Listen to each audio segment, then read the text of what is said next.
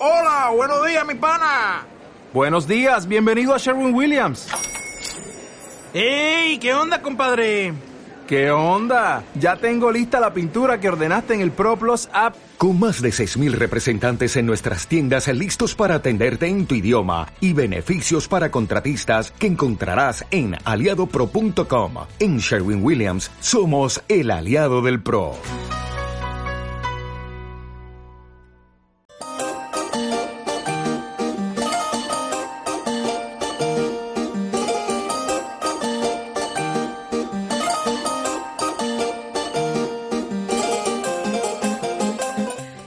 Del Máster de Emprendimiento y Dirección de Empresas MBA3, eh, John Barredo, mm, ha presentado recientemente un trabajo fin de máster. Es un proyecto que ha realizado junto a su compañera Lola Rojas y que se centra en el sistema de rescate en montaña. Lo ha llamado ELUR. Es un dispositivo de tecnología innovadora y queremos saber precisamente en qué consiste. Así que, dicho y hecho, John Barredo, ¿qué tal? Muy buenos días. Hola, buenos días. Bueno, ¿qué es eh, el UR? Ya por el nombre tenemos cierta pista de por dónde vas. Vale, el UR al final es un proyecto que hemos desarrollado eh, tres estudiantes, dos estudiantes de la Universidad del País Vasco, que somos Yunus Urturi y yo, y luego Asiel Palacios Lobo, estudiante de la Universidad de Deusto, y el trabajo de fin de máster se presentó, como muy bien has dicho, con, con Lola Rojas. Es un dispositivo de rescate en montaña y la idea es que sirva también para terremotos por eso el juego de palabras de Lur, de Lurra y Lurra. Y, y está ahora mismo en fase de, desarrollo para, para, poder llevarlo a, mercado y poder desarrollar un, modelo de negocio sobre él. Mm, probado está, porque tú te fuiste con la expedición de Alex Chicón al K2 y lo probasteis allí, ¿no? In situ. Eso es, lo que desarrollamos en primera fase o primera instancia era un prototipo con el que se realizaron pruebas con varios equipos de rescate y, como bien has dicho, con Alex Chicón en, en Argentina, en Catamarca y también en el, en el campo base del, del K2, dando unos resultados muy satisfactorios para, lo que esperábamos. Bueno, a día de hoy, antes de ELUR, ¿cuál es la tecnología que se utiliza en el rescate? Estamos hablando rescate de montañeros eh, en una avalancha, en un accidente, en una caída. Hasta ELUR, digamos, eh, ¿cómo estaba esa tecnología de rescate? Pues nosotros, previamente a este trabajo de, prototipado y demás, perdón, lo primero que, desarrollamos es una investigación sobre qué estaban utilizando equipos de rescate. Se utilizan eh, dispositivos relacionados con radiofrecuencia básica, que es tecnología que se empezó a desarrollar en los años 80 y como innovación se les ha, ido añadiendo eh, mayor cantidad de antenas para poder triangular mejor la posición de, por ejemplo, una persona enterrada en, en la nieve. También eh, por no llamarlo tecnología, pero una de las técnicas más utilizadas es bien el barrido visual desde un helicóptero o también, eh, si es una avalancha, los, perros, que son eh, el sistema más efectivo actualmente porque están muy, muy bien entrenados y son los que más rápido pueden detectar una, una persona sepultada en la actualidad. ¿En qué consiste así el LUR, en, bueno, para que lo entendamos todos? Vale, el UR eh, actualmente no podemos eh, hablar demasiado sobre la tecnología porque estamos en una fase de, protección intelectual y de desarrollo de ese siguiente producto, como, como he dicho antes, pero es un sistema de rescate que funciona a través de nuevas tecnologías y es capaz de proporcionar su, su posición eh, a un dispositivo gemelo que sería el buscador. Habría dos dispositivos, un receptor emisor que sería el que está sepultado y un buscador que sería la persona que, estaría afuera y podría proporcionar su ubicación a distancias. Estando enterrado hemos conseguido kilómetro 200, cuando la tecnología anterior consigue 80 metros, y en, el campo base del Cador rondamos los 5 kilómetros. Nos quedamos sin batería en el ordenador por el tema del frío, pero eh, pudimos lograr unas distancias cercanas en el glaciar Winausten a unos 5 kilómetros. Eso sin estar sepultado el dispositivo. Bueno, estamos hablando de mm, pasar de 80 metros a eh, kilómetros. Desde luego, el cambio es impresionante. Sí, el cambio la verdad es que es impresionante. Nos, me acuerdo ahora de, las pruebas en, que fueron este mismo febrero con, el grupo de rescate montaña de la Guardia Civil, el GRAIN. Eh, cuando llegamos a la reunión, al final estábamos explicando todo lo que os estoy explicando, por ejemplo, ahora, pero hasta que no se vio realmente, cuando hicimos la prueba en campo de enterrar este dispositivo y ver la, distancia a la que podía emitir señal, pues no, no se creyó eh, del todo que, que podía ser real. Eh, ahora estamos trabajando en mejorar no solo la distancia a la que recibe, sino también la calidad de esa ubicación, que sea lo más precisa posible, que no esté distorsionada, por decirlo así, por la nieve que, puede tener encima eh, esa persona, esa posible víctima. Ahora estáis, como dices, en esa fase de prototipo, eh, de ahí que tampoco nos puedas dar eh, muchos datos, por aquello de mm, luego pasaréis, digamos, a la patente, imagino, y a partir de ahí, ¿cómo veis el apartado de la comercialización? Porque, claro, mm, el UR puede funcionar muy bien, pero claro, luego eso tiene que ser utilizado por los equipos de rescate, hay que poder venderlo.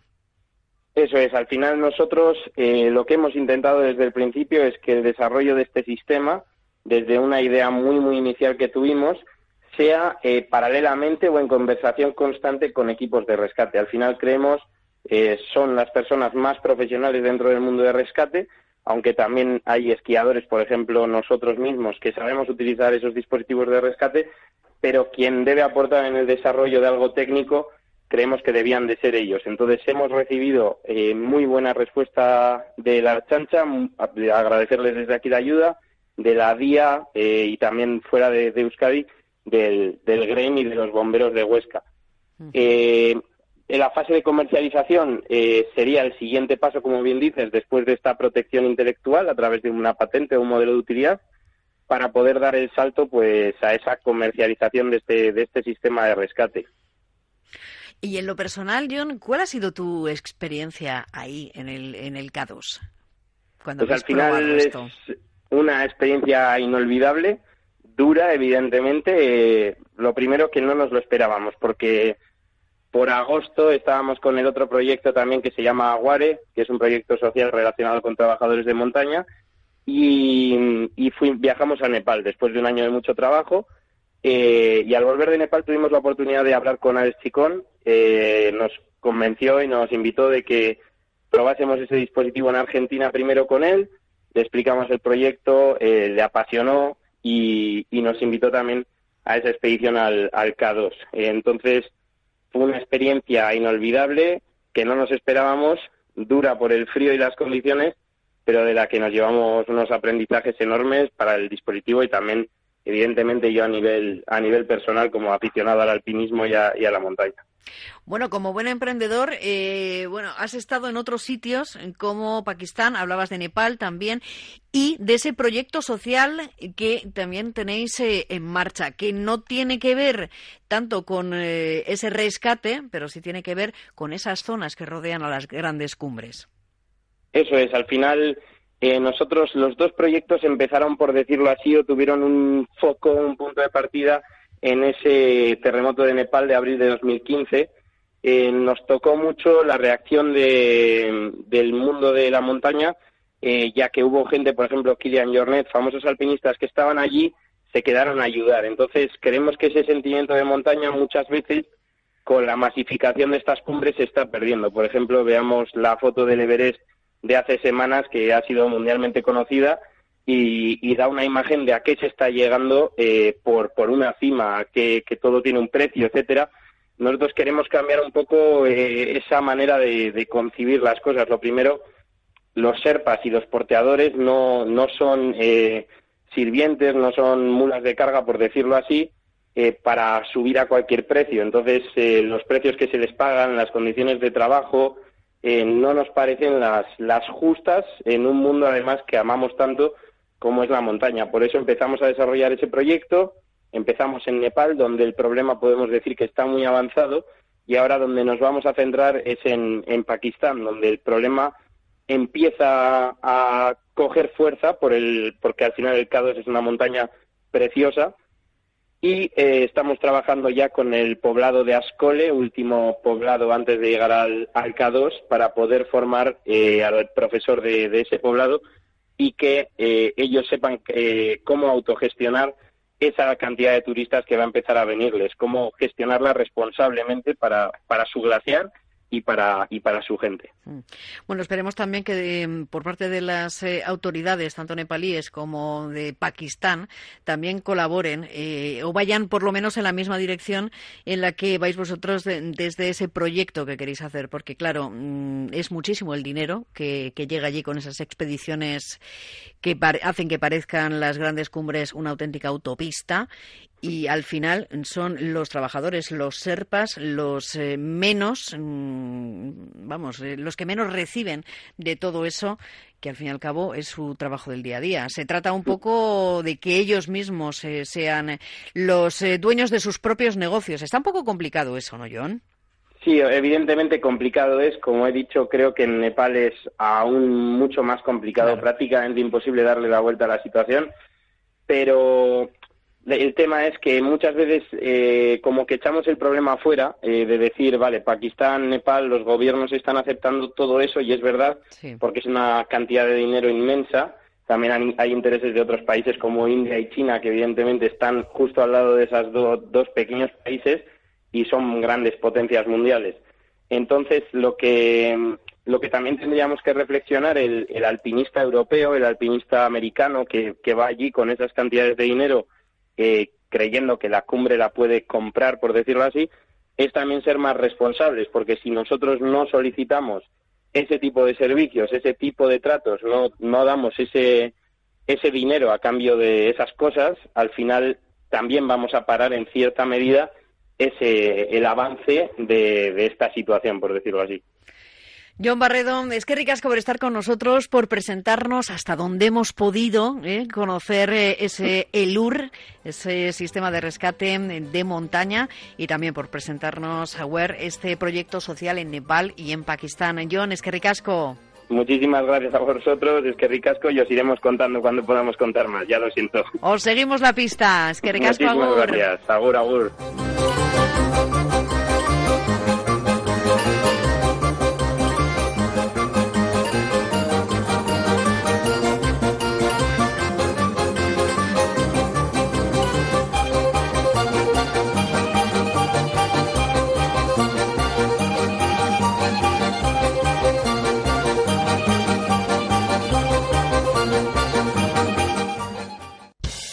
Estás escuchando Onda Vasca.